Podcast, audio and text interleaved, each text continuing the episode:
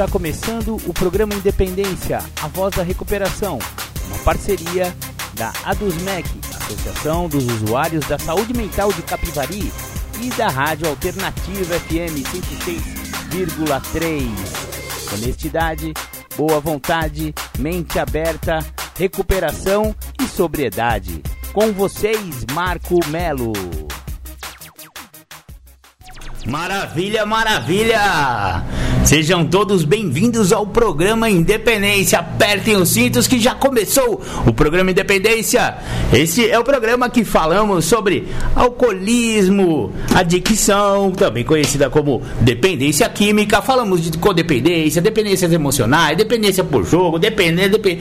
Por isso que o programa chama Independência, porque oferecemos informação. Exatamente, existe saída. Essas doenças, sim, são doenças doenças podem ser tratadas, apesar de serem é, incuráveis, progressivas e fatais, no caso do alcoolismo e da adicção, né? Mas ela pode ser estacionada desde que se aplique um programa de tratamento. E o programa de tratamento mais conhecido no mundo inteiro é o programa de 12 passos, que começou lá com a A em 1935, muito bem, 85 anos. Agora esse ano vai fazer 86 anos. A Irmandade de Alcoólicos Anônimos e esses tais desses 12 passos. Maravilha de programa, modificou a vida de muita gente. Só no ar, é, estima-se que existem mais de 2 milhões e meio de membros no mundo inteiro que conseguiram encontrar essa nova maneira de viver, encontraram essa saída e não, não bebem mais, né? Tem companheiros aí com 40 anos de sobriedade. Isso daí prova que o, o programa de 12 passos funciona tanto para adictos no programa de narcóticos anônimos como para alcoólatras ou alcoólicos, como é mais mais legalzinho, mais bonitinho de falar, né? Alcoólico, alcoólatra é muito pesado, né? A gente prefere falar alcoól, alcoólico. Beleza, beleza? Para eu me organizar aqui, eu já vou tocar aquela Um Dia Perfeito do The Flanders que eu sempre abro o programa aí, porque ele fala justamente do alcoolismo e do dia que o rapaz, que era um vencedor na vida, percebeu que não de vencedor ele não tinha nada, porque ele tinha perdido para o álcool. Ouçam aí Um Dia Perfeito. Muito bacana, vocês ouviram aí é, The Flanders, Um Dia Perfeito. Você vê que o cara lá podia ser ídolo do esporte, podia zerar videogame, podia ser o chefão da rapaziadinha dele, porém, nada disso o livrou de ser um alcoólico. E o alcoolismo é isso mesmo. Ele não escolhe raça, nem cor, nem sexo, nem nível cultural, nem religião. Ele não escolhe, ele não escolhe nada. Ele é totalmente democrático. Vai pegar no rico, no pobre, no branco, no negro, vai, vai pegar em todo mundo. Porque de 10 a 20% da população vão desenvolver essa doença desde que provem o álcool. Então, se você nunca tomou álcool, é, é, sugerido que não tome, viu, companheirinho ou companheirinha? Porque vai que você é um escolhido, vai que você é um desses pinçados é, que pode né, ter a predisposição para desenvolver a doença do alcoolismo, aí vai dar certo nada pra, na sua vida a partir do momento que você tomar esse golinho. Nossa, Marcão, mas você é muito severo, né?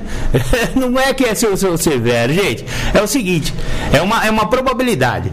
Então, é uma probabilidade estatística. Então imagine 10 pessoas, você está entre elas.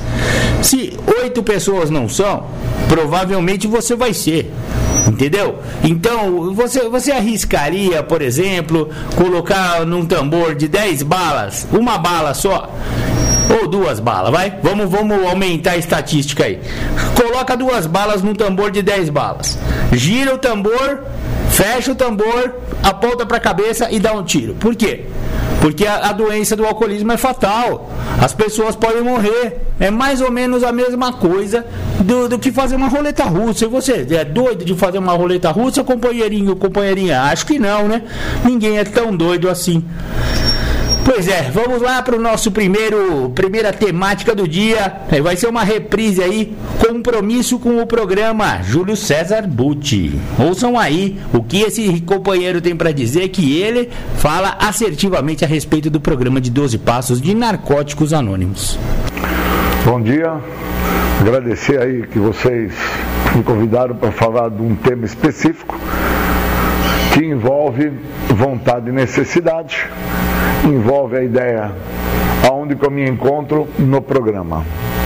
Para mim está muito claro que eu me encontro dentro do que o programa me oferece. O programa me oferece a vontade do grande mestre do universo para minha vida. Essa vontade, ela não é aleatória. Ela trabalha dentro da ideia, até mesmo de muito do que o programa me oferece através da própria literatura do programa. Porque a literatura do programa hoje, ela me traz uma ideia sobre a vontade do grande mestre do universo, sobre as decisões que esse grande mestre tem para a minha vida e o quanto eu tenho que ter de aceitação sobre essas decisões, o quanto eu tenho que ter de prática, que é igual a fé, e o quanto eu vou ter que ter de compromisso dentro do que o programa me oferece.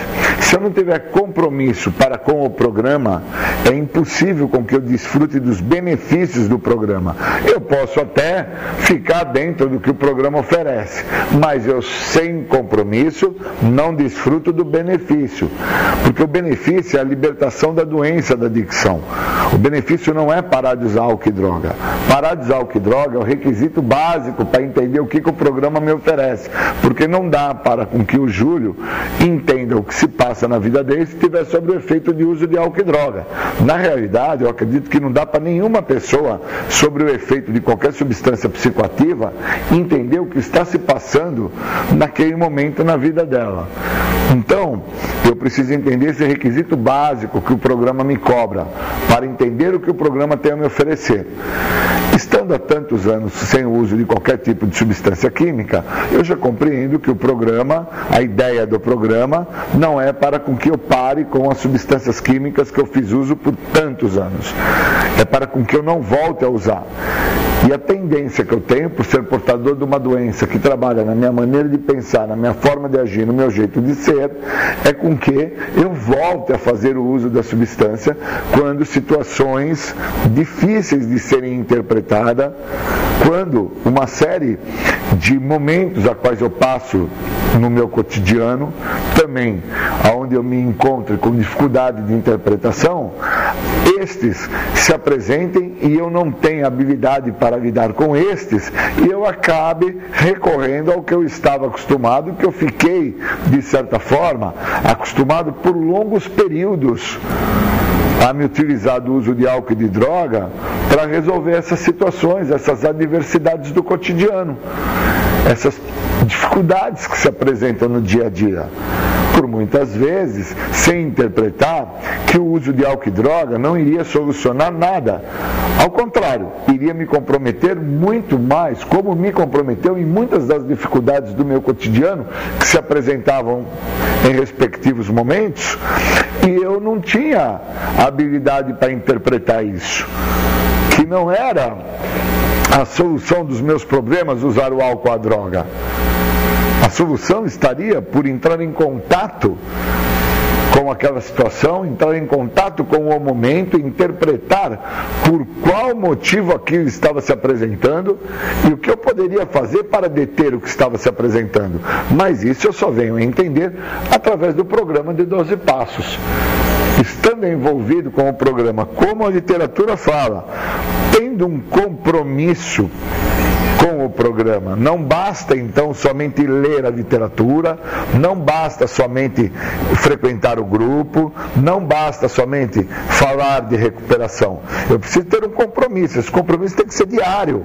Eu tenho que usar o programa em todas as áreas da minha vida. Eu não posso me restringir a acreditar que eu sou impotente ao álcool ou à droga. Eu tenho que entender o grau de debilidade que eu trago comigo que me fez ir usar o álcool ou a droga para tentar solucionar uma situação que se apresentou.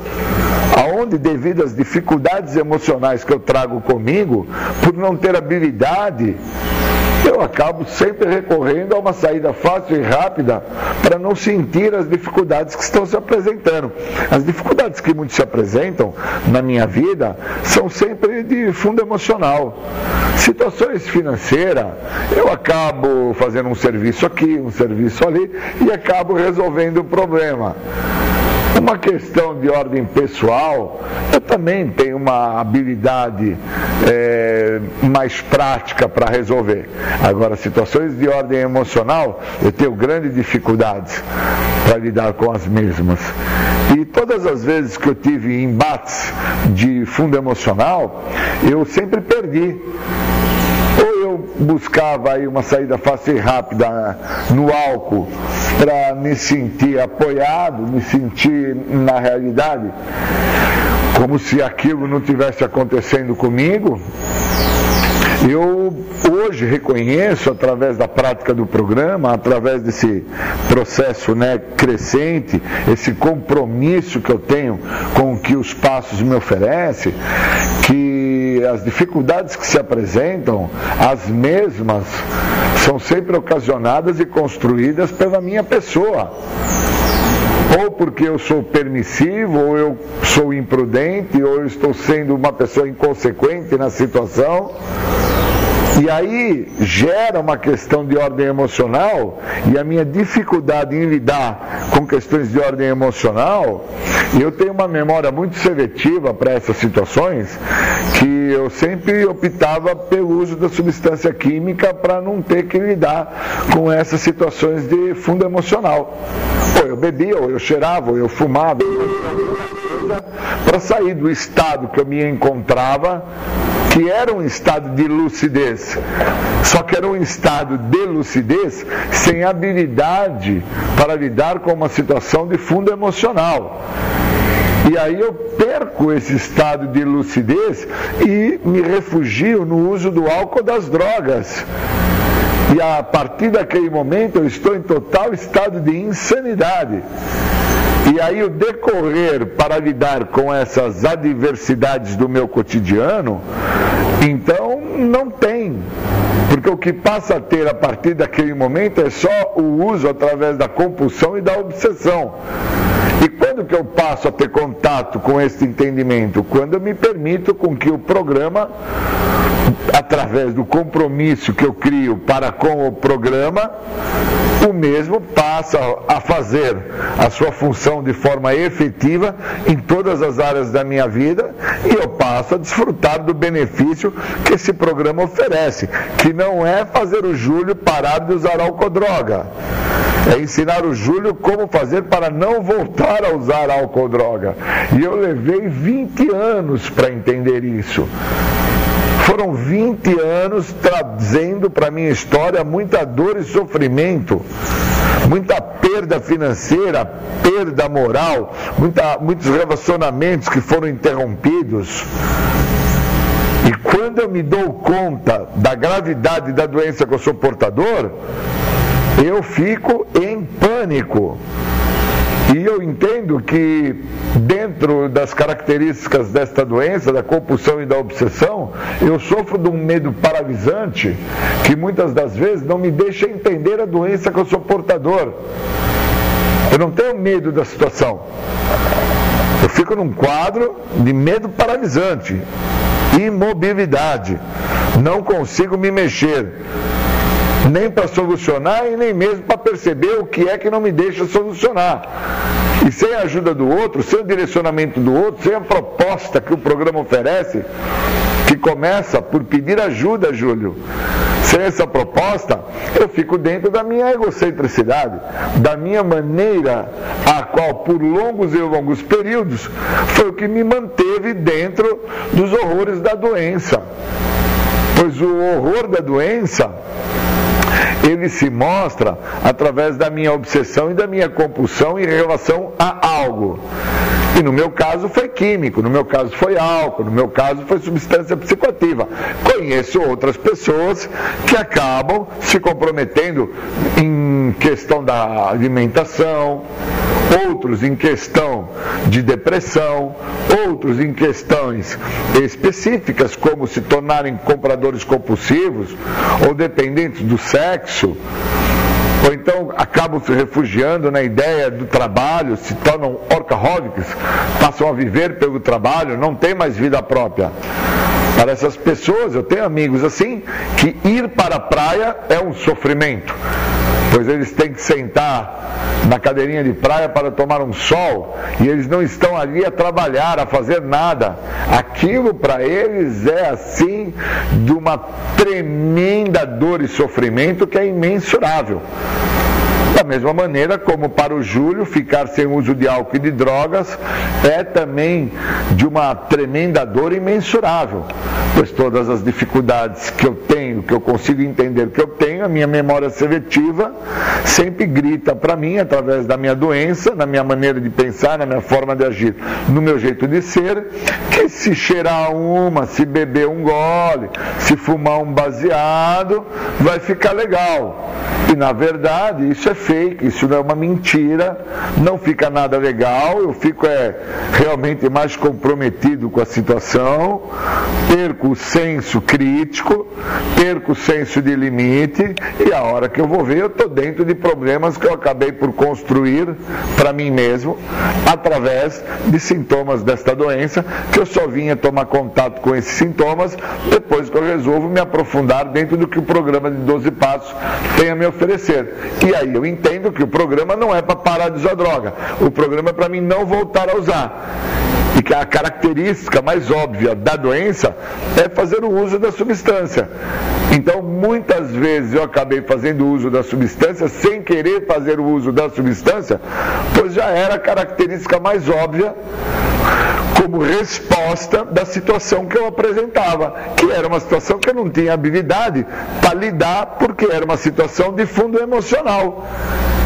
E o déficit emocional que eu trago, a inabilidade de sentir que me acompanha, obviamente me conduz a buscar uma saída fácil e rápida. E se tem algo que é fácil e rápido, é químico. Usou, já sente no mesmo momento fez o uso, já obtém a resposta instantaneamente. Então, quando eu me deparo e quando eu entendo isso, eu abro as portas para o que o tratamento me oferece. Isso é de uma dimensão, esta compreensão, que somente através do que o programa tem a me oferecer é que eu consigo ter essa narrativa. Consigo deixar claro ao outro o que sou. E consigo entender que agora eu tenho em mãos a possibilidade disto que sou, deixar de existir e passar a viver o que o programa me oferece na íntegra, em todas as áreas da minha vida e desfrutar de um benefício nunca imaginado pela minha pessoa que eu iria vir a desfrutar, que é o dia de hoje, o dia limpo. Ter um dia bem sucedido através mesmo das dificuldades que vão ser dificuldades de fundo emocional. Dificuldades essas que muitas das vezes está por não fazer a minha vontade e ter que fazer o que é a minha necessidade. Por isso que o programa funciona para outros e pode funcionar para mim. A partir do momento que eu levo ao outro quem eu sou e permito com que o outro me mostre que isso que eu estou sendo, no momento a qual eu estou falando a ele, quem eu estou sendo, pode deixar de existir através do que o programa tem a te, a te oferecer, Júlio. E se eu permito com que isso esteja ativo no meu dia, se eu permito com que isso funcione no meu dia, eu posso muito bem me beneficiar do que os passos têm a oferecer. A liberdade. Liberdade essa que eu, de certa forma, só venho a entender agora, aos 25 anos, que eu estou sem uso de álcool e de drogas. Eu fiquei aprisionado por longos anos dentro dos sintomas da doença, sem olhar que eram sintomas da doença. Pois eu acreditava que por estar sem uso de álcool ou outras drogas, eu já me encontrava em um estado de libertação. E na realidade eu estava sem uso da substância. Mas eu não estava liberto dentro da minha maneira de pensar, da minha forma de agir e do meu jeito de ser. Então, muito da maneira que eu pensava, muito da maneira que eu agia, muito daquilo que eu era, era por parte da manifestação da doença. Ou eu estava muito voltado pelas minhas vontades, ou eu estava dentro daquilo que eu necessitava e não sabia. Então o programa, ele tem me esclarecido através da prática dos 12 passos, através do apadrinhamento, através do que eu tenho buscado dentro do que a literatura me oferece, o esclarecimento necessário para que eu não acabe dentro do óbvio da doença, que é retornar ao uso da substância química, esperando uma, um resultado diferente. Então eu queria agradecer muito ao que o programa tem a oferecer para aqueles que chegaram antes de mim. E estes, através do que eles falaram, eles me fizeram vir a compreender que o programa pode funcionar para mim da mesma forma que já funcionou para eles, desde que eu deixe com que o programa funcione no todo, não somente através do que eu acredito que o programa tem a me oferecer, que é parar com álcool e droga. O programa não é para parar de usar álcool e droga. O programa é para me ensinar como fazer a não voltar a usar. Eu queria agradecer muito e muito obrigado.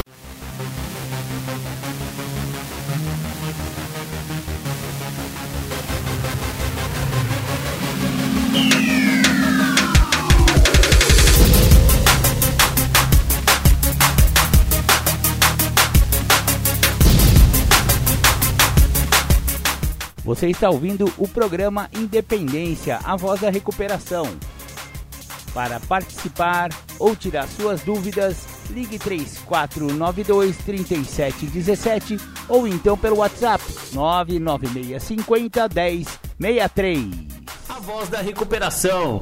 Legal, obrigado Marcelão pelo toque, obrigado pela ligação, grande amigo Marcelo, tamo junto Marcelo, muito obrigado, viu? Você sabe que, é, corrigindo então, o telefone da, da dos Mac que tá na gravação aí, eu fiz a gravação, eu, eu me enganei, não é 3491 e sim 3492, tá galera? Então, corrigindo, 3492. Maravilha, maravilha. Voltamos aqui com o programa Independência e, e eu vou disponibilizar para vocês hoje o, um, um, trecho do livro chamado Alcoólicos Anônimos. Isso mesmo. Mas Alcoólicos Anônimos não é Irmandade, Marcão? É, é o nome da Irmandade, mas o nome da Irmandade veio por causa do nome do livro. Exatamente, editado e criado em 1939. Nossa Senhora, já faz tempo que o, o programa de Alcoólicos Anônimos vem funcionando aí para os companheiros alcoólicos, né? Que encontram essa nova maneira de viver, uma maneira sóbria, uma maneira que vale a pena, melhor do que qualquer coisa que jamais imaginaram. E o capítulo 5 chama-se Como Funciona. Então começa assim, ó. Raramente vimos alguém fracassar, tendo seguido cuidadosamente nosso caminho.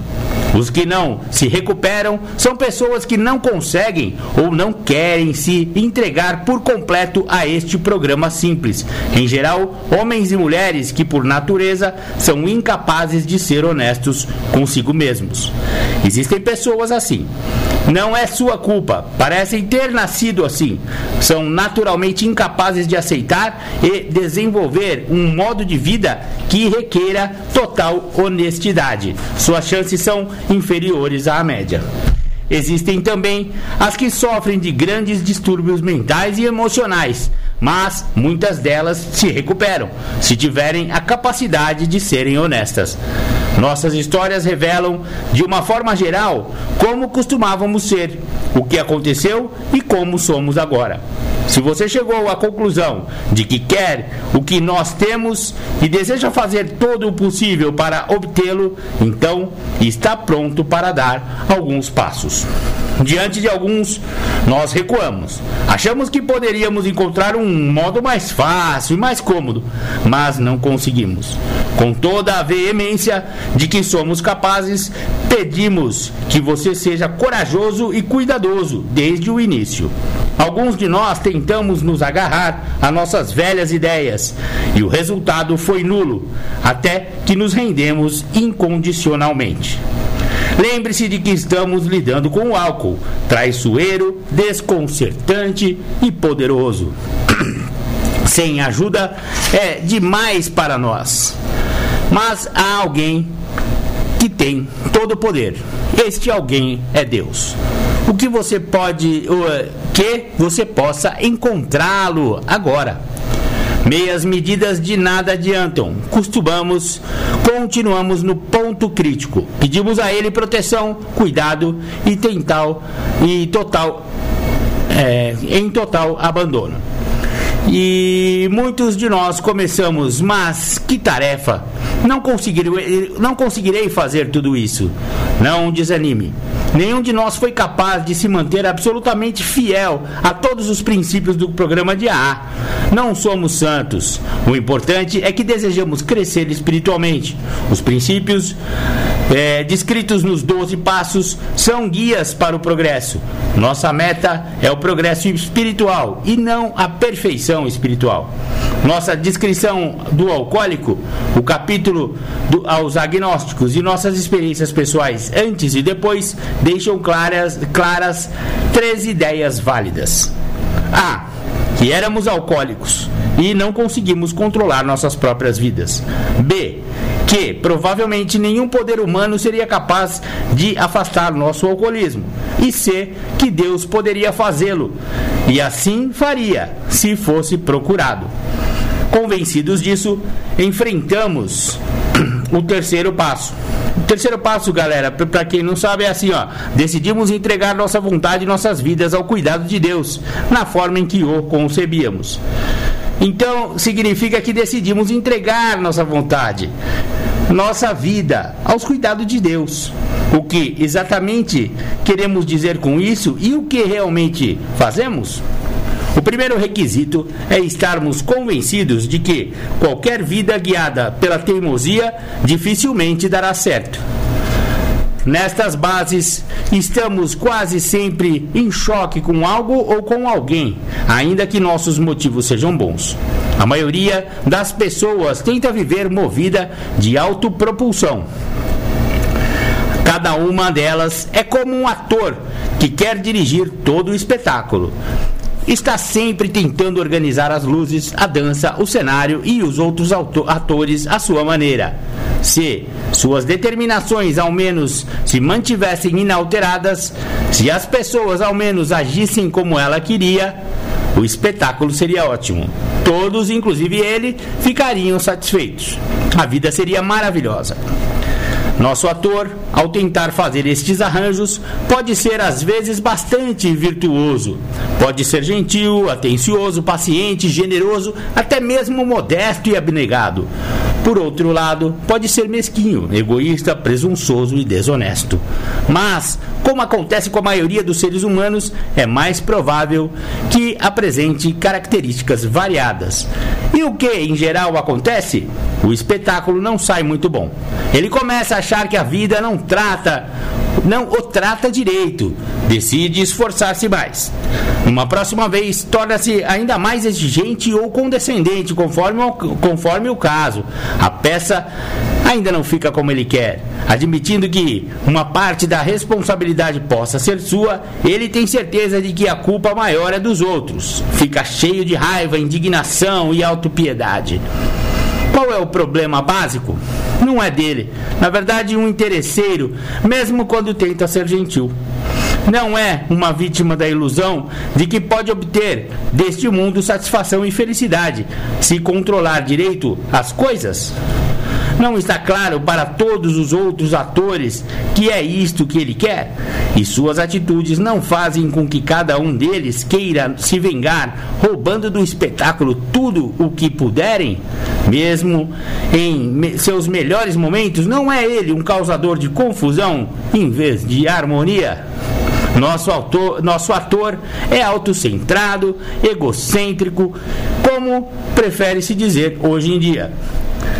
É como o homem de negócios aposentado que no inverno não faz nada além de tomar sol na Flórida, lamentando a triste situação do país. Como o sacerdote que lastima os pecados do século XX, os políticos e reformadores que têm certeza de que tudo seria perfeito se ao menos o resto do mundo agisse direito como bandido que acha que a sociedade foi injusta com ele e como o alcoólico que perdeu tudo e, e que está preso. Por mais que neguemos, não está, né, não está a maioria de nós preocupadas consigo mesma? É, com, com os ressentimentos e com a autopiedade? Egoísmo, egocentrismo. Esta, acreditamos, é a raiz de nossos problemas levados por centenas de formas de, de medo, de auto-engano, interesse e autopiedade, pisamos nos calos dos outros e eles se vingam. Às vezes nos magoam, aparentemente sem motivos, mas invariavelmente descobrimos que em algum momento no passado tomamos decisões baseadas em interesses pessoais que mais tarde nos colocaram em posições de sermos magoados. Acreditamos, portanto, que nosso problema tem sua origem básica em nossas próprias atitudes. Nós mesmos o criamos e o alcoólico é um exemplo perfeito da teimosia excessiva, ainda que em geral não se considere assim. Acima de tudo, nós alcoólicos precisamos nos libertar desse egoísmo. Precisamos fazê-lo ou ele nos matará. Deus torna isto possível. E com frequência parece não haver meios de se libertar totalmente do interesse próprio, sem a ajuda deste poder superior. Muitos de nós tínhamos inúmeras convicções morais e filosóficas, mas não conseguimos viver de acordo com elas, ainda que tivéssemos desejado. Nem poderíamos ter reduzido nosso egocentrismo através de nossa vontade ou contando com nossa própria força. Precisamos da ajuda de Deus e da ajuda de, da Irmandade de Alcoólicos Anônimos. Muito bem, esse é o comecinho do capítulo 5 do livro azul, o livro grande, o livro Alcoólicos Anônimos.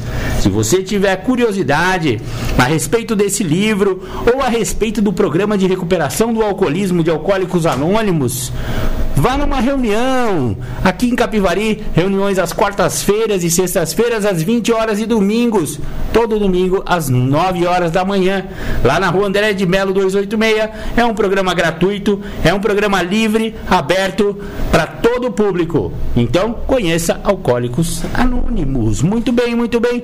Vamos dar continuidade aqui com o programa Independência. Agora eu vou passar aí a meditação, exatamente a meditação de hoje, dia 10 de janeiro.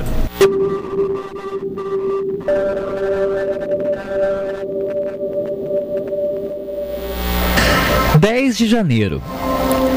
Eu senti um nervosismo sem explicação e sempre acreditei que era falta de dinheiro.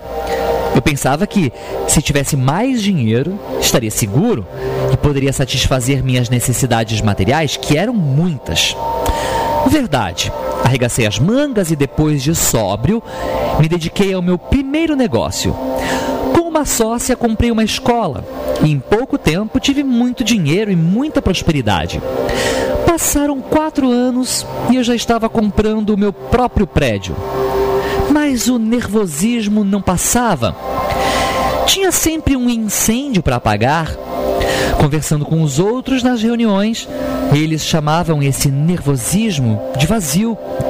Alguns mais experientes declararam que não importava a quantidade de atividades agradáveis ou de quanto sucesso e prestígio atingiam, não conseguiam preencher essa sensação de que sempre faltava algo era uma dor sem doer, um desconforto que eu sentia como um nervosismo. E que esse vazio, nervosismo, só poderia ser preenchido com a energia espiritual. Por ser de natureza espiritual, essa ânsia era um contato mais verdadeiro com o poder superior. Ao me relacionar melhor com Deus que eu concebi, fui me relacionando melhor com os outros seres humanos. Demorou muito. Primeiro me dedicava só a bem poucos que eu achava que mereciam, mas com o tempo e maturidade e meu esforço de manter contato com o poder superior que concebi, fui me rendendo a uma plenitude e uma grande satisfação. Mesmo que eu não tenha virado um milionário, temos necessidades espirituais que não fomos ensinados a preencher.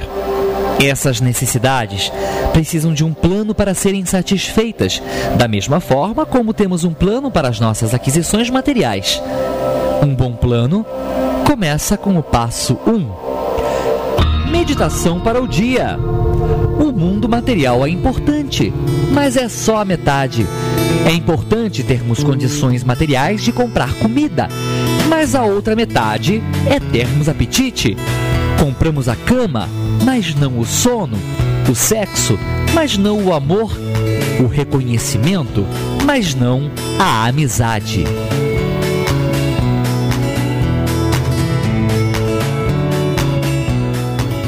Ter limite nessa coisa do home office e criar uma rotina.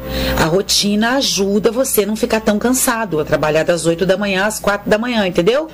Não é necessário isso. E isso extrapola o teu ritmo, sabe? O teu ritmo humano. Então é bacana pensar nisso. Numa rotina. Uma rotina estando em home office, entendeu? Legal, legal, Mônica. Da hora. Você sempre dando. Jogando papo reto aí pra galera. Muito da hora. Se você quiser conhecer Mônica Batista, é só clicar lá no YouTube. Papo reto com dois T's e você acha a Mônica Batista lá. Maravilha, maravilha. Agora eu vou tocar mais um, é, tocar não, é, passar mais um vídeo também do Adilson, perfil do Dependente. Ele vai falar aí sobre. Dependente, hoje tem uma mensagem. Só os. Pera aí, Adilson, já vai, já solto você. É, só os pensamentos com Adilson Metler. Eu sou aqui, Adilson Metler, canal Perfil do Dependente. Hoje a gente tem uma mensagem sobre pensamento de adicto, né? Hoje eu estava pedalando um pouco, aí fiquei, fiquei refletindo sobre o que a gente. O pensamento, quando a gente está sozinho, ele toma uma forma e vai transformando as emoções da gente, chegando ao ponto de desanimar. Sem nenhum acontecimento, o adicto, dependente químico, ele, às vezes ele desanima. Não precisa acontecer nada. Às vezes só um pensamento, uma corrente de pensamento autodestrutivo, negativo, vai tomando forma e ele vai perdendo pique, vai perdendo ânimo, vai perdendo estímulo de viver. Às vezes até né, pode até levar uma recaída, dependendo da quantidade de tempo que ele ficar sozinho sem compartilhar isso com ninguém.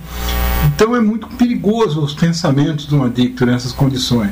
Dá para tratar a neuroquímica, dá para tratar com remédio a estrutura mental, né? Estrutura do cérebro, né? sinapse, neurotransmissores. Mas e os pensamentos? Os pensamentos são fórmulas, né? são, são coisas que estão ali né? na, na mente e não, não, não tem como você mensurar, medir, pegar, saber né? exatamente. É por isso que tem que trabalhar um programa de recuperação, conviver mais com pessoas, conversar bastante, desabafar colocar para fora o que está sentindo. Porque aí então há, há um, uma troca de, de, de, de, convivência, uma troca de conhecimento, de informações, que pode mudar então esse pensamento. O isolamento para o dependente é um perigo, com certeza. Né? Às vezes ele entra no, no, no, no ônibus, vamos supor, para pegar uma viagem de uma hora, ele entra alegre, animado, acabou de deixar alguém na rodoviária ali, uma pessoa, um amigo, algum ente querido, um parente, quando ele desce lá no destino dele, depois de uma hora de solidão dentro do ônibus, ele está deprimido, ele está com baixo astral, ele está triste porque os pensamentos que decorreram nesse período transformaram o estado emocional dele, a ponto de desanimar ele, de de repente até mudar o curso daquilo que ele estava se, se propondo a fazer. Então a solidão é um perigo para o dependente, né? Solidão, isolamento, né? ficar só com seus próprios pensamentos, só com a sua própria mente. É por isso que existe o programa, né? o programa de recuperação dos anônimos, o contato, o convívio, a irmandade em si. Né? É muito bom isso, procurar isso, informações agora nesse tempo de isolamento, através da internet, né? E esse canal é mais um veículo para ajudar nesse sentido. Muito obrigado. Maravilha, Adilson. Esse foi Adilson Mettler, o perfil do dependente.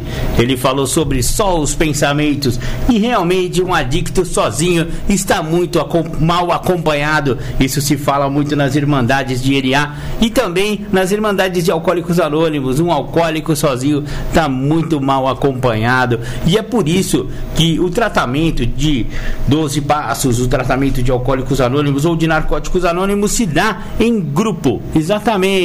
Se reúnem um, várias, várias pessoas, se reúnem num, numa sala e naquele lugar as pessoas compartilham suas experiências, forças e esperanças para que é, um ajude o outro.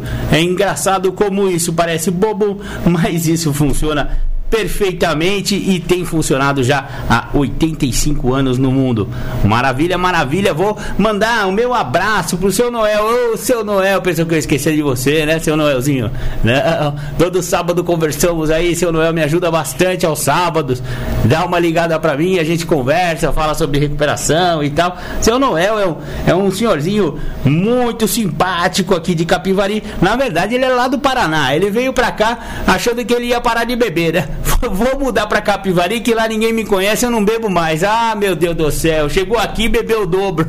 Então, o seu Noel foi um, um pinganhada daqueles, que nem eu, né? Eu também fui um desses aí. E no entanto, o seu Noel, agora em novembro, completou 33 anos de sobriedade. Ele é uma prova viva de que o programa de 12 Passos funciona. Parabéns, seu Noel. Obrigado pela sua recuperação, obrigado pelo seu exemplo, né? Obrigado por chegar primeiro e me ensinar o caminho caminho. É assim que funciona o programa. Um que já chegou um pouquinho mais cedo, fala para o outro que está chegando agora. E um vai segurando no braço do outro e a recuperação se, se dá assim, né? O outro que me fala o que funcionou para ele. E aí eu vou seguindo o pato velho. Aí é que tá. O pato novo segue o pato velho, dá tudo certo no programa de 12 passos.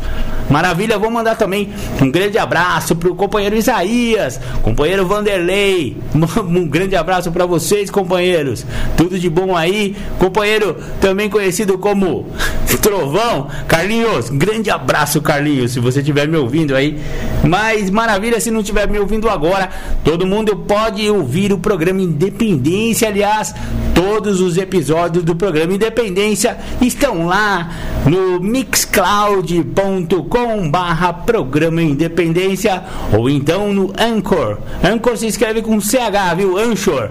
Se escreve com CH. É Anchor é em inglês. É metido esse programa Independência, mas é que essa plataforma é americana e é onde a gente abriga lá os nossos os nossos podcasts, exatamente.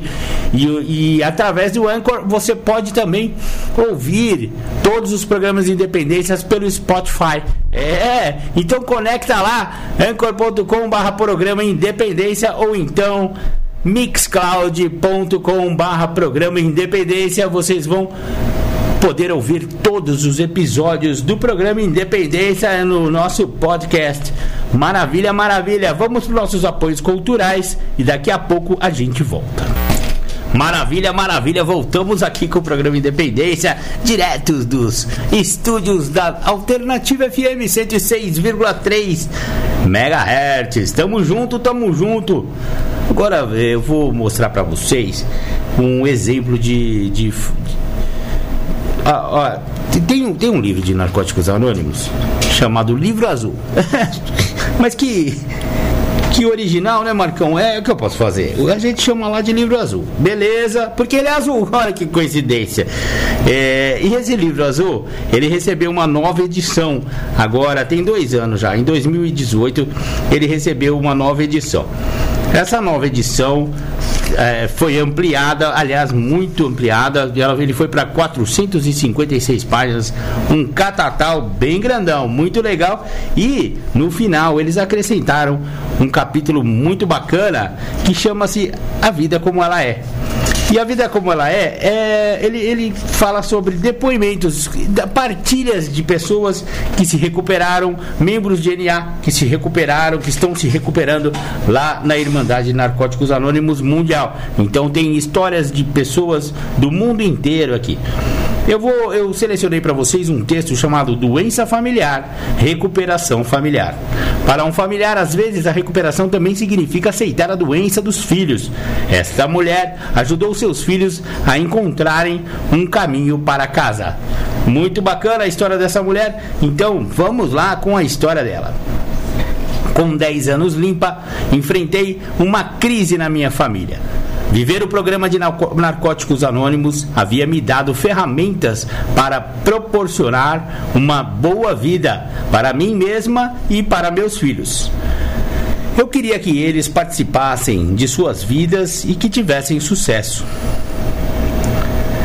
Mas apesar de todo o meu esforço e atenção, do acolhimento e das consequências, do, do, aconselhamento das consequências, meus dois filhos adolescentes estavam fora de controle com o uso de drogas. Eu estava perdida sem saber como ajudá-los. Criar dois filhos é, de qualquer forma, um desafio, mas quando tinha um filho com menos de dois anos e estava grávida do segundo, cheguei à minha casa um dia e encontrei meu marido morto de overdose. Minha vida estava difícil e exaustiva, mas abaixei minha cabeça, me segurei nas crianças e segui adiante. Os efeitos da morte de meu marido ainda podem repercutir em mim sorrateiramente e de modos surpreendentes. A tristeza toma conta de mim quando sinto o cheiro de seu perfume, enquanto folheio uma revista, ou quando me dou conta de que as únicas lembranças que os meninos têm dele são histórias e fotografias.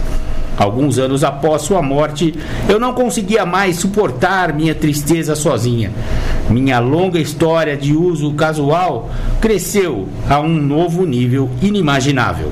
Um ano depois desisti de minha carreira e rapidamente me deteriorei, mente, corpo e espírito. Não perdi minha casa nem meus filhos, mas perdi meu entusiasmo, minha compaixão e minha energia. Eu não conseguia me conectar emocionalmente a meus filhos, então trouxe uma pessoa para cuidar de suas necessidades físicas. Ele provou ser um anjo da minha família. Alimentava e vestia meus meninos quando eu estava debilitada. Penteava seus cabelos e os levava para a creche e a escola. Ele se tornou uma pessoa com quem eles podiam contar. Depois se tornou parte da solução de meu verdadeiro problema.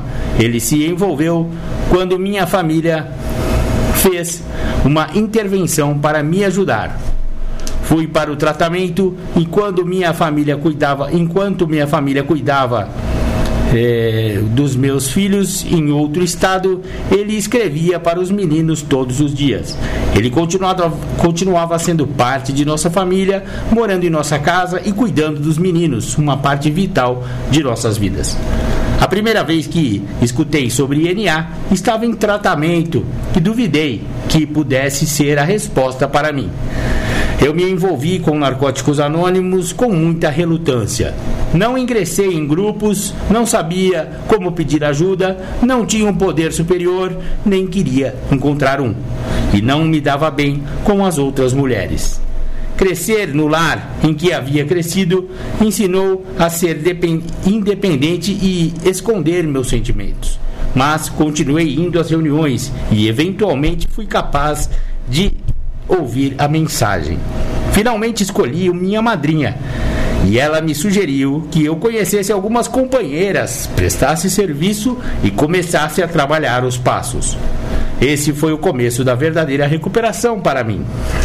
As mulheres no programa se mostravam como amar e ser amadas como pedir ajuda, como servir aos outros em todas as áreas da minha vida, como encontrar meu poder superior em tudo e como experimentar alegria todos os dias de minha vida cotidiana. Comecei a viver minha vida em recuperação. Minha casa estava cheia de pessoas da Irmandade, meus amigos de NA estavam na minha vida diariamente. Meus compromissos com o serviço na Irmandade me mantinham envolvida assegurei meu lugar como membro da comunidade de NA. Assisti a muitas reuniões e senti-me um bom exemplo de pessoas vivendo em recuperação. Infelizmente, eu estava vivendo com a falsa crença de que, sendo uma dicta boa o suficiente, podia proteger meus filhos de nunca experimentarem a adicção ativa. Tendo perdido meu marido e meus pais para a doença da adicção, comprometi-me a encerrar o ciclo de minha própria com a minha própria recuperação. Eu pretendia proteger meus filhos da adicção ativa. Isso, entretanto, estava além do meu controle. Parecia que nossas vidas estavam sempre um caos. Toda vez que o telefone tocava, eu me encolhia de medo e imaginava qual seria a crise que me aguardava. Eu passava dias tentando saber onde e com quem eles estavam, na esperança de afastar os problemas. Eu falava com professores, terapeutas, mentores, pais, minha madrinha, meus amigos em recuperação como eu sempre tinha uma imagem otimista, agia como se as coisas estivessem bem. Eu tentava minimizar, justificar e negar que as coisas estivessem tão ruins como estavam. Eu praticava o pensamento mágico, dizendo a mim mesma que tudo se arranjaria por si só. Mas a verdade era que meus filhos estavam se afundando nas drogas. Estava ao meu alcance estava ao meu alcance estar lá para ajudá-los quando estivessem prontos para serem ajudados. Aos 15 anos, meu filho mais novo resolveu parar de usar. Prometi ajudá-lo se ele não fosse capaz de parar sozinho. Como ele não conseguia ficar limpo sozinho, levei-o a um centro de tratamento para adolescentes. Eu não sabia se havia uma forma de ajudar o meu outro filho de 17 anos e de alguma forma eu havia desistido dele. Terapia familiar era um dos componentes principais do centro de tratamento e nós todos fomos a sessões conjuntas. Conjuntas. Comecei a sentir alguma esperança novamente. Nós continuamos a terapia, cada um individualmente e nossa família como um todo, e começamos a desvendar nossos comportamentos doentios, os quais nos levavam ao caos. Rezei e trabalhei os passos todo o tempo.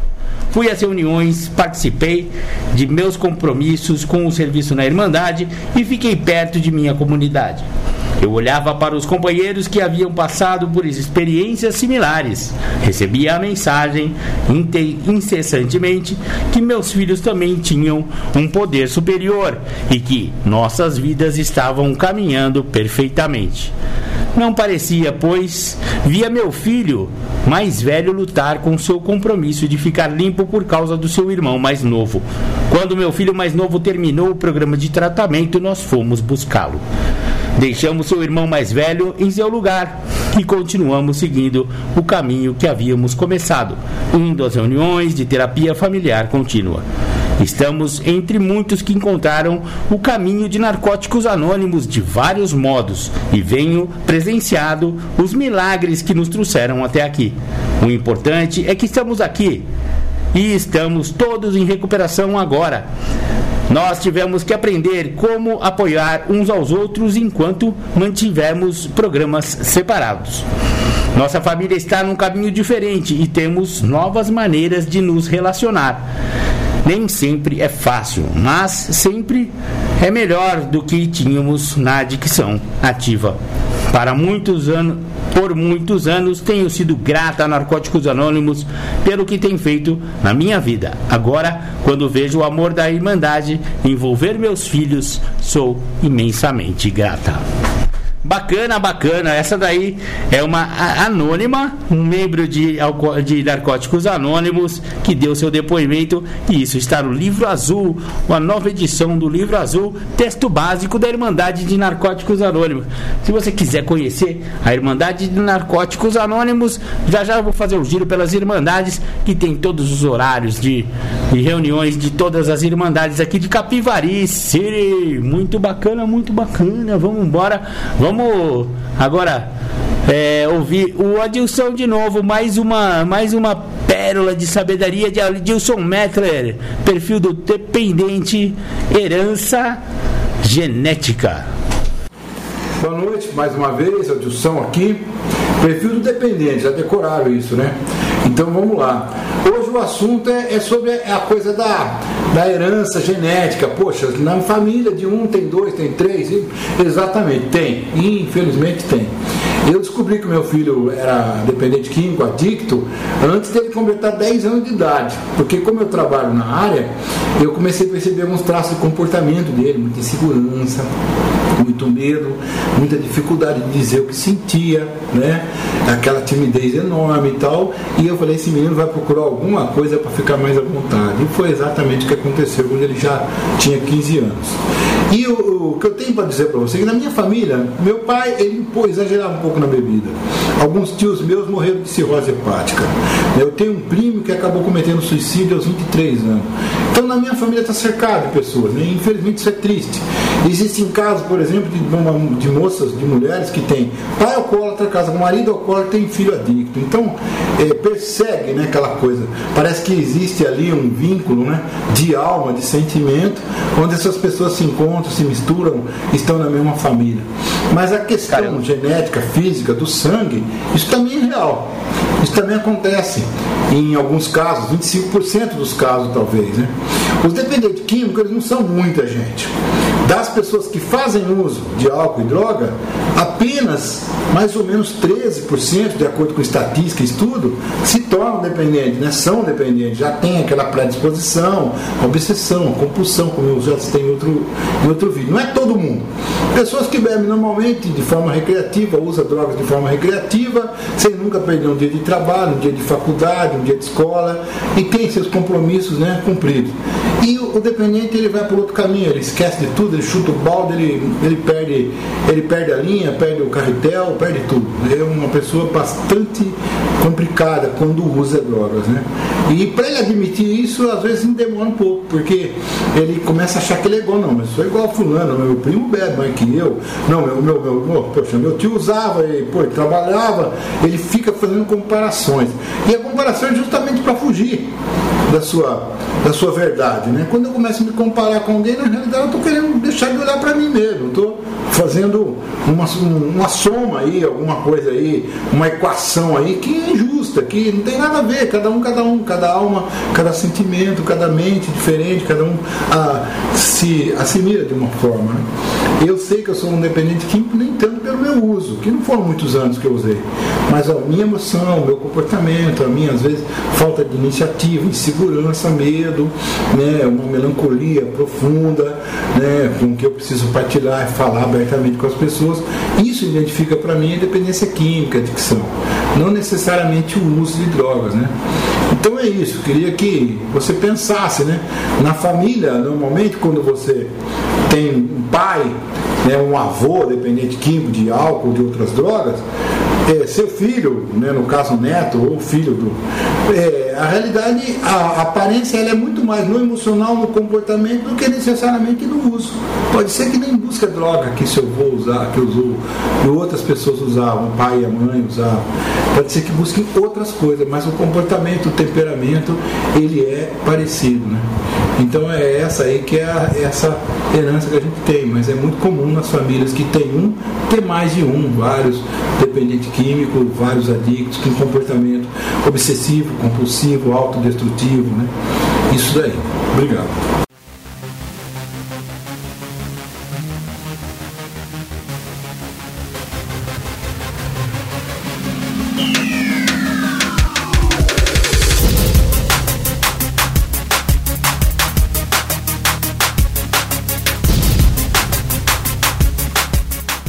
Você está ouvindo o programa Independência, a voz da recuperação.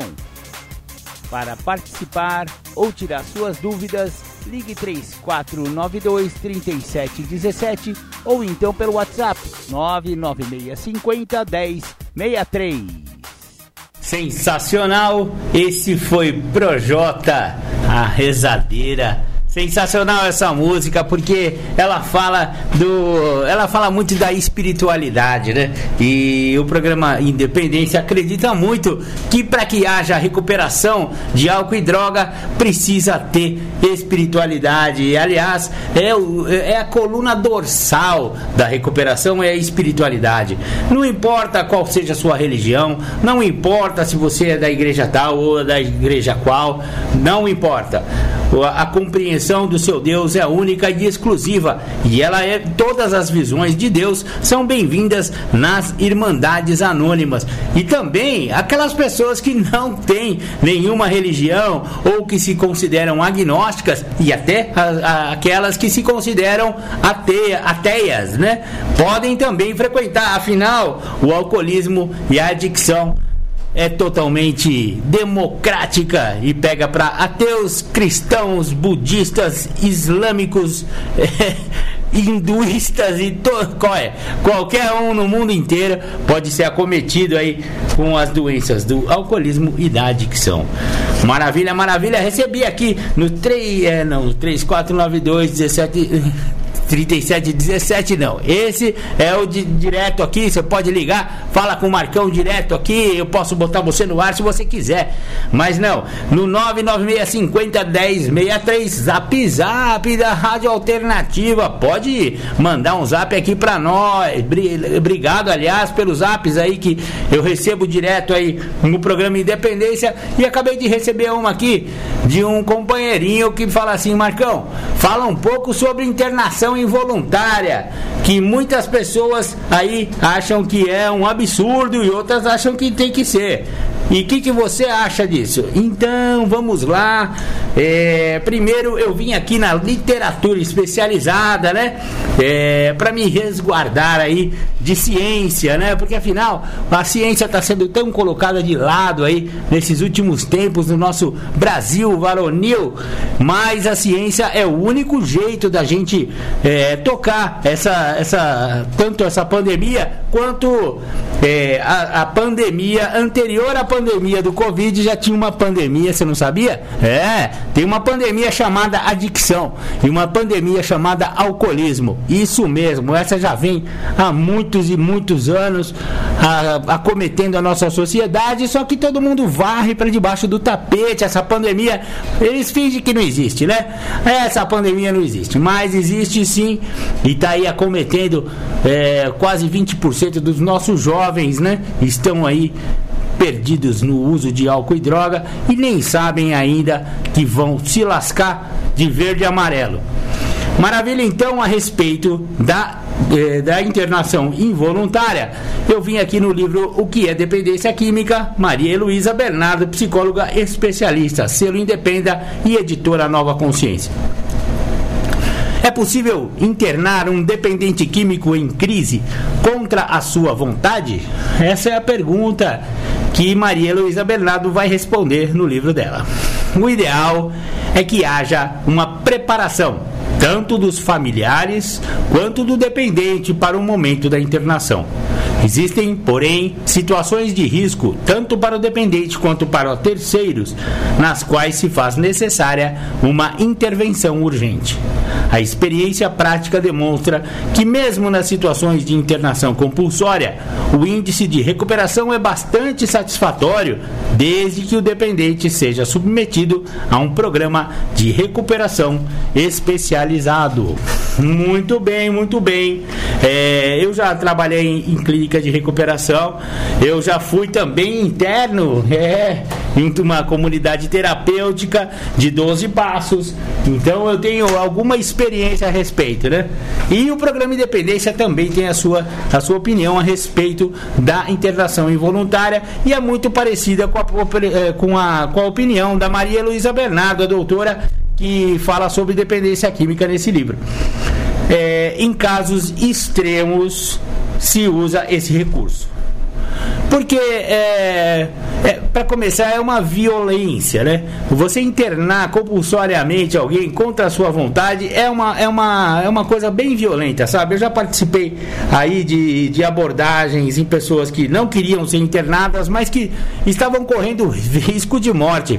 Exatamente. Tava, tava na beira da morte, o cara tava ameaçando a família, no caso era, era, era um adicto, né? E tava ameaçando a vida da esposa, atrás das portas com, com armas brancas, né? Ficava com, com o foião, né? O facão sempre na mão, atrás das portas, com aquele medo insano que o uso de droga compulsivo faz, né? Achando que tava a pessoa querendo invadir a casa dele, que a polícia ia chegar lá, que o traficante ia matar, enfim, né? Aquelas paranoias que acontecem a muitos adictos aí que usam as drogas, principalmente as drogas depressivas aí, cocaína, crack e, sua e sua galerinha de drogas depressivas e até é, regados a álcool, né? O álcool sempre está participando aí dessas paranoias, né? Não é só cocaína não, o cara também tá mamado quando quando acontece essas paranoias aí.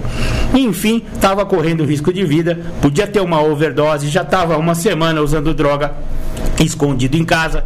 A, a, a, esposa não teve outra alternativa senão chamar um resgate para ele, para levarem ele à força para uma clínica para ele desintoxicar.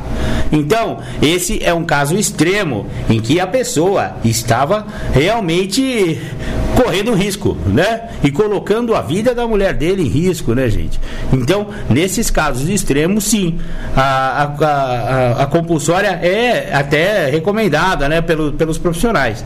Mas, se for possível, conversar antes, fazer a cabeça. Eu falei aqui já sobre, sobre essas técnicas que você levanta o fundo do poço para o cara perceber como ele já está acabando com a vida dele. Então, se antes de chegar a um extremo que precise de uma internação involuntária, por que não, né? Num, por que não, não fazer, né, um, um conversar, chamar um profissional, fazer, né, uma tem, tem várias técnicas, né? Se tiver profissional na, no meio disso, né? Vai, vai dar certo, né? A pessoa pode sim. É, pode, pode chegar à conclusão de que ah, realmente eu estou acabando com a vida da minha família e tal, né?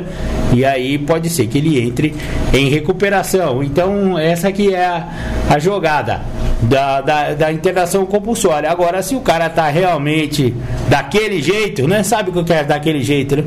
E aí não tem outra alternativa. Se, ou, ou você interna, ou ele vai morrer, ou ele vai matar. Aí precisa internar, né, nego?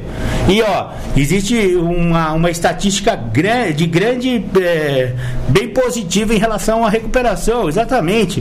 Muitos, é, muitos internados compulsoriamente depois de dois, três meses que já estão lá sem o uso de droga. Logicamente, dentro da clínica não vende droga, então ele se desintoxica e ele começa a trabalhar, principalmente quando a clínica é séria. E aliás, isso é muito importante que a clínica seja uma muito séria e trabalhe de preferência os 12 passos, que daí a pessoa começa a é, fazer é, aquela, aquele, aquela retrospectiva de tudo que aconteceu, de toda a sua trajetória até chegar dentro daquela clínica e vai bater um arrependimento monstro no rapaz ou na menina e aí ele vai pedir perdão para a família e vai e vai querer né, não, não, não chegar naquele, naquele estado que tu trouxe até aquele lugar isso aí é um fundo de poço e que provavelmente ele pode entrar em recuperação. Maravilha, maravilha. Vamos ouvir um pouquinho Sérgio Murilo falando sobre medo. Boa noite. Domingo é, de um assunto importante para a recuperação das pessoas que necessitam se recuperar de uma vida drogada, uma vida bêbada. É, eu queria fazer algumas considerações sobre o medo. O medo. O medo é um péssimo companheiro. Dizem que o medo é um bom conselheiro, impede abusos e ajuda com que pessoas tenham limites. Sim, também. Mas o medo também ele gera um estado de insegurança e muito grande de indecisão. Através do medo, muitas pessoas procrastinam, têm medo de, de, de, de, de cumprir seus compromissos, medo, medo terrível, um medo grande que anda por aí nas vidas das pessoas. É medo de ficar só, é medo de não ter alguém, é medo de não chegar ninguém para poder dividir a vida, a caminhada. E geralmente por causa desse medo, muitas pessoas estabelecem alianças extremamente nocivas, relações extremamente danosas, difíceis, que muitas vezes envolvem outras pessoas que também não têm culpa de ser filhos, por exemplo, que vão sofrer numa relação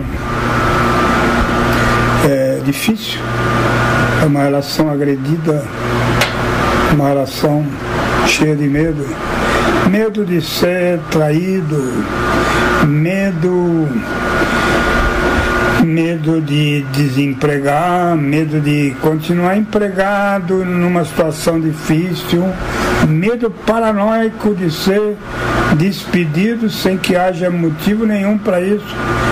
E, enfim, medo é preocupação. Medo é viajar pelos amanhãs, é, preconizando, inventando mentiras para si mesmo, que vão dar uma estrutura muito forte para a insegurança. Vão transformar uma pessoa em alguém paralisado. Às vezes, se isso for permitido, às vezes até a ponto de cristalizar, congelar e não se capacitar a tomar pequenas decisões, fazer pequenas coisas. Ora, vejamos, um adicto que está iniciando sua caminhada limpo, sendo que anos, nos anos anteriores, ele vivia uma vida abandonada, uma vida onde não havia esperança, não havia desejo de evolução, não havia preocupação com, com mudança, com a busca do melhor, uma vida somente voltada para é, preencher o vazio com prazeres inúteis como resultado do uso de substância. E aí a pessoa fica limpa e ela tem toda a vida para construir. Muitas vezes ela se vê sem profissão, ela é um faz tudo que não ganha nada. Geralmente eu faz tudo e por fazer tudo ele não tem valor. As pessoas se aproveitam desse momento inseguro para poder parasitar. Ou não se aproveitam porque não há experiência de nada, há muita confusão. Medo é confusão. Medo é não acreditar que é possível. Que se combate o medo? Principalmente se iniciando um programa de recuperação, ou talvez até na caminhada, tem muitas pessoas que já numa longa caminhada limpas e que já tiveram alguma qualidade de vida invejável e caem em situações de medo, de desconfiança e de que a vida vai provocar medo de doença, medo de morrer, medo de continuar vivendo. E aí o que, que uma pessoa precisa para poder combater esses estados de consciência extremamente difíceis, que é viver imerso, ah, mergulhado num estado de medo constante, medo paralisante que mantém na cama, medo de, de da vida, medo de acordar, medo de dormir, não acordar mais Medo geral, medo paranoico, neurótico. Como é que uma pessoa muda esse estado? Crendo, acreditando, acreditando em forças maiores. Digamos que uma pessoa tenha sido salva da morte no álcool e outras drogas. Digamos que a salvação a tirou daquele estado. Pensem comigo. É, uma pessoa quando é salva, ela não é abandonada no meio do caminho. Uma pessoa, toda salvação é completa. Quando a pessoa aceita ser salva por uma abordagem que possa tirá-la daquele estado precário de existência, ela aceita ser salva todos os dias da sua vida. Ela aceita continuar sendo salva. Ela aceita que em momento nenhum ela tem o domínio de todas as situações, porque em alguns aspectos da vida ela melhorou. É, a rendição é um estado constante. Ninguém se rende para entrar num programa. A rendição ela é feita para existir. E a rendição já é um ato de crença. Eu acredito que tenho que abrir mão daquilo que sou para que um novo ser possa nascer no espaço vazio daquele que vai se indo e se tornando apenas história difícil e de misérias do passado. Para alterar esse estado de medo é muito importante, muito, é fundamental a crença.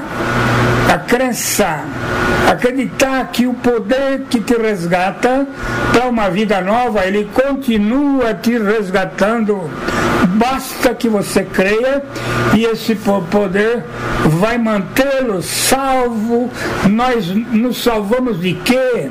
Nós nos salvamos do mundo? Não, nós nos salvamos constantemente de nós mesmos, dos perigos que penetram na vida, na mente e tentam fra fragilizar, transformar em vulneráveis as nossas decisões.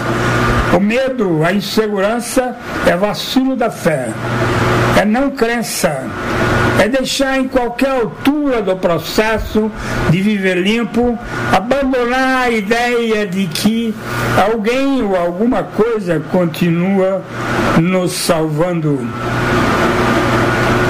Para poder alterar esse estado de insegurança e de medo, é ultra necessária a crença, é continuar acreditando.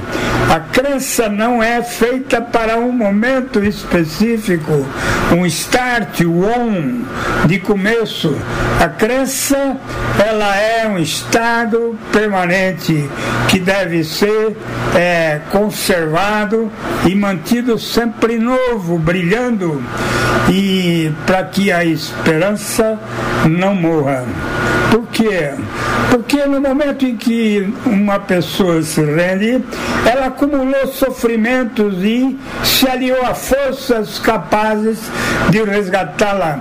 E na medida em que ela continua existindo dentro daquela decisão de minimamente não usar drogas, ela continua existindo e significa que ela vive a vida. E a vida é o quê? A vida é como o mar, a vida se mexe, a vida balança.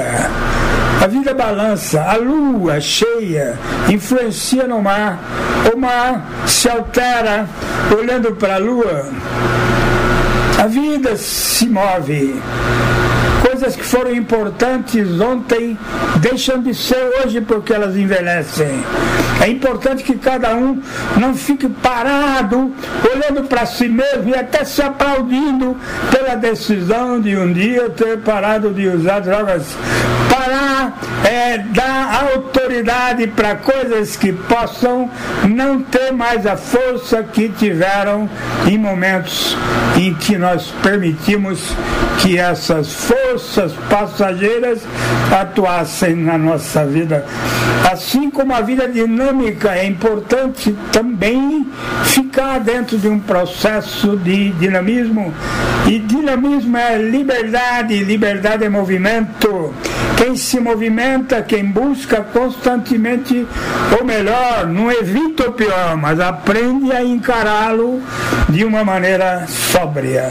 Voltando ao medo, o medo, se for permitido que ele crie raízes numa vida, nos enchendo de tantas preocupações que os dias vão parecer noites, vão ser minutos de angústia. Será isso? Será aquilo? Será que vão me mandar embora? Será que o emprego que eu quero não vem? Será? Será? É tanto será que a vida fica paralisada. E uma vida paralisada, no medo intenso, nos convida a todo momento para o pânico, que é um estado aprofundado do medo. O pânico, a síndrome de pânico, é o aprofundamento do medo, é o medo mais forte. O, a síndrome de pânico é um uma situação em que a pessoa é, convive com a ideia de que ela vai morrer é, proximamente, que vai parar tudo, o coração e tudo, o medo paralisante transforma-se em pânico, em terror e paralisa totalmente a vida, mantendo as pessoas presas, não só no medo e no pânico, mas presas no seu próprio estado, no seu próprio espaço geográfico. O medo paralisante, o pânico, tira totalmente da vida e nos coloca no estado de medo, de pavor, e que impede que a vida pareça é, com a plenitude. É importante acreditar sempre, mas não acreditar que as coisas que eu preciso, é, é, elas são importantes. Não são. As coisas que eu quero, muitas vezes elas nascem de uma visão egoística que eu tenho da minha própria vida, apontando as reais necessidades que eu tenho. Olha para a vida, muito do que nós quisemos não se realizou, mas outras coisas que a gente nem esperava é, se realizaram. Por exemplo, você imaginava que você fumaria até a doença, fumaria cigarro até a doença, não estamos falando nem de droga, estamos falando desse drama imenso de muitos é, dependentes que param de usar droga e continuam fumando, acreditando que na curva dos dias, ali por, por futuros incertos, é, uma força vai aparecer e eles vão se livrar sem sofrimento de preferência, é, fumando o seu último cigarro. E isso pode não acontecer.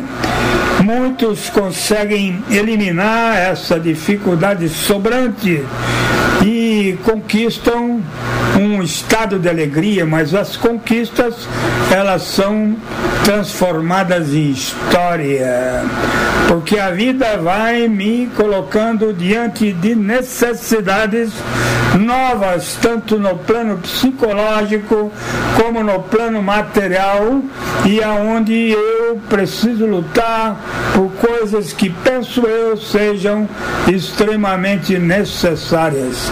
Quanto mais perto do dia em que você parou de usar droga, mais a tua noção do que você precisa é confusa. É a noção de quem acabou de chegar. Você está frágil, muito frágil, como a pessoa que acabou de tirar o gesso de um osso quebrado, de um braço ou da perna, e ela não fica plena, ela precisa ter cuidado e fazer fisioterapia para devolver aquele membro é, físico, um estado pleno e um estado pleno de recuperação. Então, a pessoa, quanto mais perto do dia que ela deteve o processo de se drogar, seja lá com o que for, mais frágil ela está, mais desesperada ela está, mais preocupada ela está. Somando a isso o desejo do uso que ainda não desapareceu, há que se aceitar e acreditar que é possível um dia aí, num futuro não muito distante, é, conseguir esquecer e deixar de lado praticamente com tranquilidade a ideia de voltar a se drogar. Aí a vida entra num leito de busca de mudança intensa. É, conheço várias pessoas que, mesmo limpas, é, com qualidade de vida e uma vida extremamente, extremamente preenchida por um monte de coisa, acabam entrando num estado de pânico. É, um estado de pânico é, é, por excesso de atividades, excesso de preocupações, excesso de, de, de, de a vida muito preenchida de atividades, não tendo tempo absolutamente para nada. É muito importante desenvolver a busca de forças espirituais é, possíveis para cada um, é, onde ele seja capaz de acreditar naquela forma. É, é importante desenvolver essa intimidade com forças espirituais, porque somente elas vão debelar o medo, somente elas vão falar conosco. É, carinhosamente, acredite, continue querendo e não desanime nunca. Eu ouvi do meu afilhado Giovanni Rezende, meu querido afilhado, que a gente vai comer uma parmegiana essa semana, eu desconfio, aqui em Campinas. O Giovanni falou é, fez uma referência. É, sabe por que, que o a Bill Diniz ele tem que montar mais e mais é, unidades de venda de mercado? É, não é porque ele é um empresário de sucesso, é porque a insegurança dele faz com que ele aumente e aumente é, a sua busca e corra atrás de uma segurança que seguramente não vai chegar no último mercado que ele montar. Talvez isso nem seja real, talvez não seja, pretendo que nem seja, mas é um ótimo exemplo. Talvez não o Diniz, mas outras pessoas não conseguem atingir estados de segurança financeira se não conseguirem ter mais e mais e mais. Então é isso. Eu tenho visto o buraco, os buracos que o medo, as preocupações é, fazem na vida de muita gente que pretende se recuperar. Creia, acredite sempre, não abra mão disso nunca, em momento nenhum. Acreditar é fundamental, porque as coisas só vão entrar num processo de realização na medida em que, à medida em que, muito obrigado, eu agradeço a, a atenção de todos vocês aí que estão comigo nessa hora da noite Maravilha, maravilha. Esse foi Sérgio Murilo. Obrigado, Sérgio, direto do céu. Isso, Sérgio Murilo nos, nos abandonou e foi pro, pro mundo espiritual, mas continua muito presente aqui através das suas lives. E o programa Independência ainda não tocou todas, tem mais de 30 lives aí do Sérgio Murilo inéditas que ao longo do tempo a gente vai eh, disponibilizando pra galera. É isso aí, estamos chegando ao final de mais um programa Independência e agradecemos a presença de todos aí, a permissão, né, por ter deixado o programa Independência entrar em suas vidas, entrar em suas casas através dos seus alto-falantes, seus fones de ouvido, no seu carro, na sua casa, seja lá aonde você estiver ouvindo o programa Independência. Nós agradecemos muito muito pela sua presença. É isso aí. Grande abraço, beijo no coração. Fiquem com Deus. Tchau, tchau.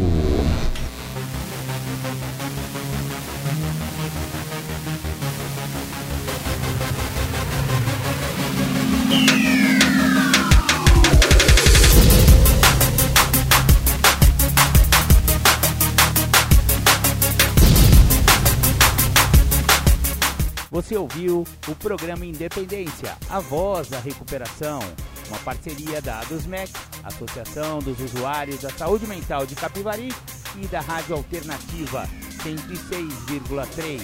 Até domingo que vem, com mais informações a respeito de dependência química e alcoolismo. Obrigado, até mais!